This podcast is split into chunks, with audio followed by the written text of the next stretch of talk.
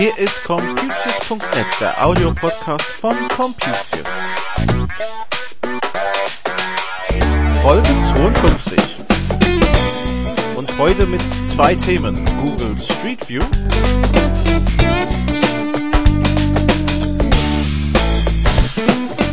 und einen sehr nützlichen Kartenleser.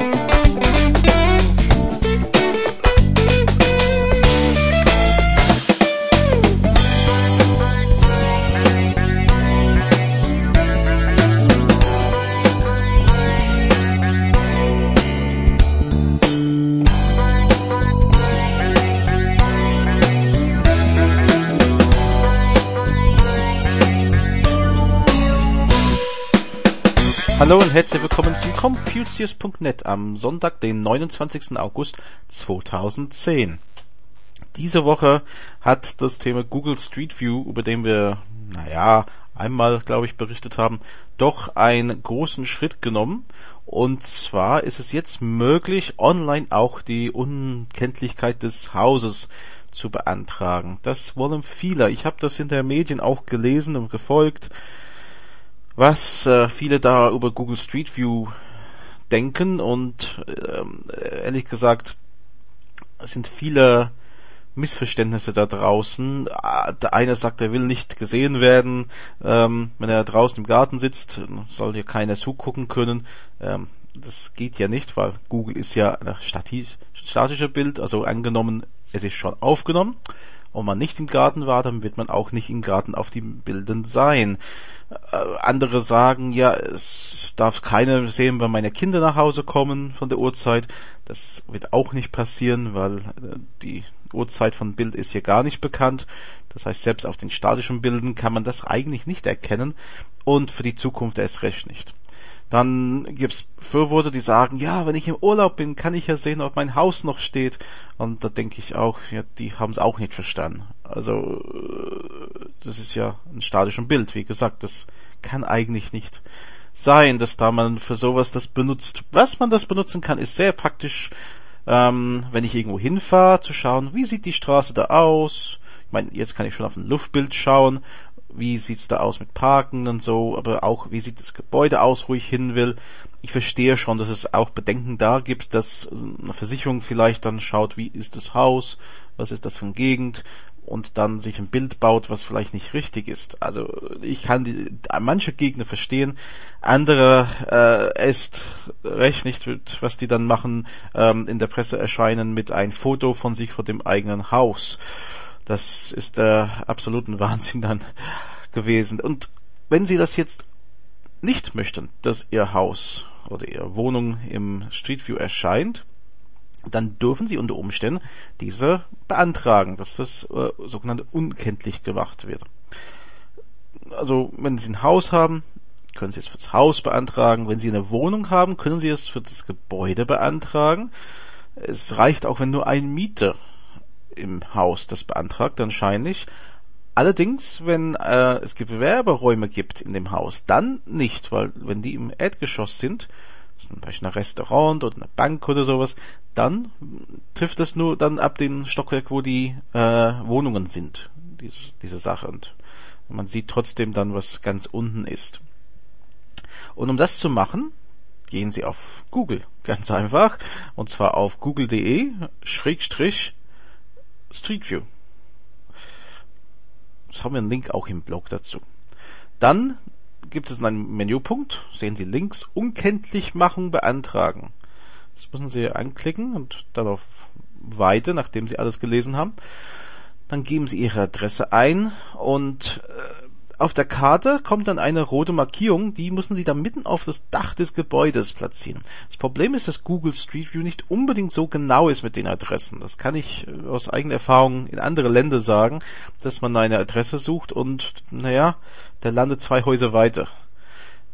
Von daher, damit der richtige ausgeblendet wird, auf jeden Fall dieses Kreuzchen auf dem Dach setzen und unten drunter können Sie weitere Angaben machen. Das ist auch sinnvoll. Das, ähm, vielleicht machen sie mehr Angaben zum Gebäude, als ihnen lieb ist, aber um diese rauszubekommen, müssen sie sagen halt, oh, das Gebäude hat so und so viele Stockwerke, ähm, hat vielleicht eine rote Markise, sonst irgendwas in der Richtung, damit Google, wenn sie manuell durch die Bilder gehen, das auch gleich erkennt. Ansonsten ist der Gefahr, dass die dann falschen machen oder vielleicht gar nicht identifizieren können, welches Haus das sein soll und es nicht so schnell machen und sie im Nachhinein doch bei den vollständigen Street View Release durch die Bilder selbst gehen müssen und sagen, das ist mein Haus und das soll raus. So sieht das aus. Jetzt alle Sachen, wo man vielleicht sagt, ja, die hätten fragen sollen oder warum muss ich jetzt widersprechen? Das soll Google nichts online stellen, bis ich zugestimmt habe. Ich kann es nachempfinden. Ich weiß, dass es diese Regelungen ähm, durchaus in Deutschland gibt mit den vorher Fragen. Allerdings habe ich auch andere Meinungen gehört, dass es in Deutschland auch erlaubt ist, ein Gebäude zu fotografieren, solange man keine technische Hilfsmittel benutzt, äh, wie eine Kamera in drei Meter Höhe auf ein Auto. Deswegen kommt Google sowieso da ein bisschen ja in fragwürdigen Situationen jetzt, weil die haben ja tatsächlich dann natürlich dieses Kameraauto benutzt, um höher zu fotografieren als vielleicht ein äh, Zaun.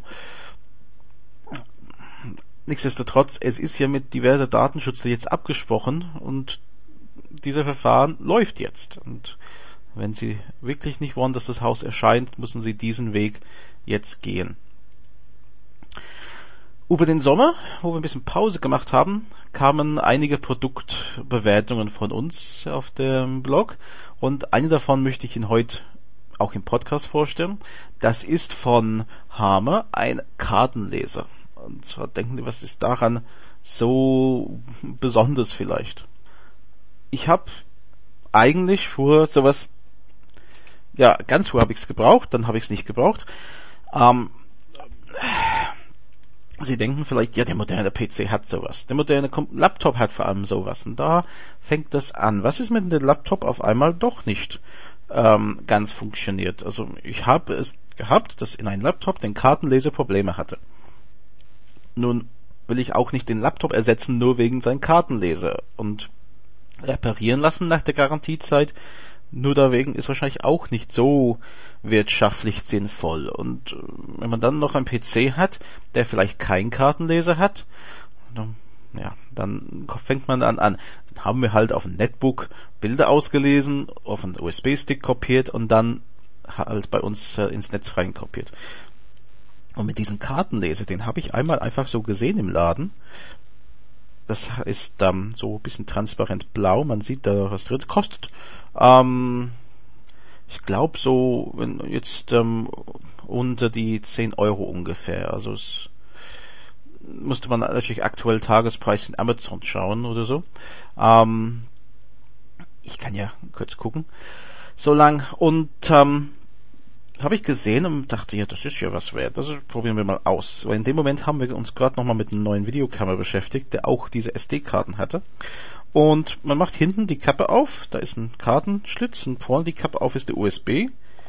Also Karte rein, dann in die USB und das ist ein Laufwerk. Das ist so, wie man kennt von Kartenleser. Also es ist nichts Weltbewegendes. Die Tatsache, dass das Ding aber für unter 10 Euro zu haben ist, manchmal im Angebot wesentlich weniger, ähm, Tagespreis heute, ich schaue jetzt rein in Amazon, ähm, steht 7,69 Euro. Natürlich, wenn Sie diesen Podcast hören, ist es vielleicht schon ein bisschen anders. Es spart uns viel Zeit, es, weil einfach Karten aus der Kamera da rein, also nichts über USB auslesen, wie man sonst mit Digicams vielleicht macht. Ich kopiere die Daten rüber, ich habe Originaldateien und was mich sehr ähm, gefällt, ich musste jetzt keinen großen Kartenleser anschaffen. Ich musste nicht äh, auch meinen PC aufrüsten, ich musste nicht einen neuen Laptop kaufen oder sowas.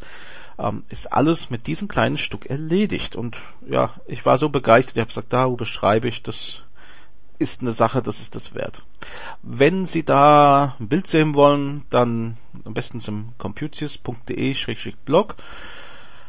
Da finden Sie auch, machen Sie Suchbegriff Hama, H-A-M-A, und äh, da wird in diesem Kartenleser dann angezeigt. Da ist auch ein Link zum Amazon, wo Sie es bestellen können. Und wie gesagt, das kann ich nur wärmstens empfehlen. Es hat uns dann den Leben wirklich erleichtert, was das Auslesen von Bilder angeht und Videos jetzt. So, das war's für diese Woche. Ich bin dann nächste Woche Sonntag wieder da mit einem neuen Podcast. Bis dann. Tschüss.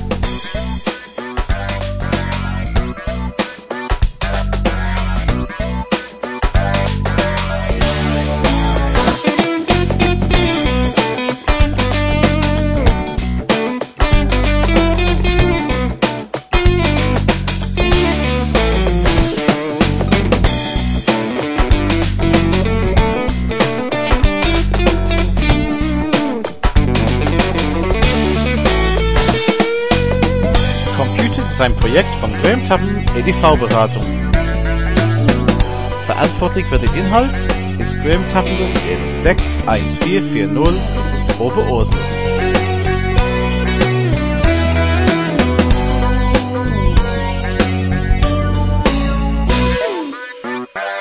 Die Musik ist von Frank Herrlinger.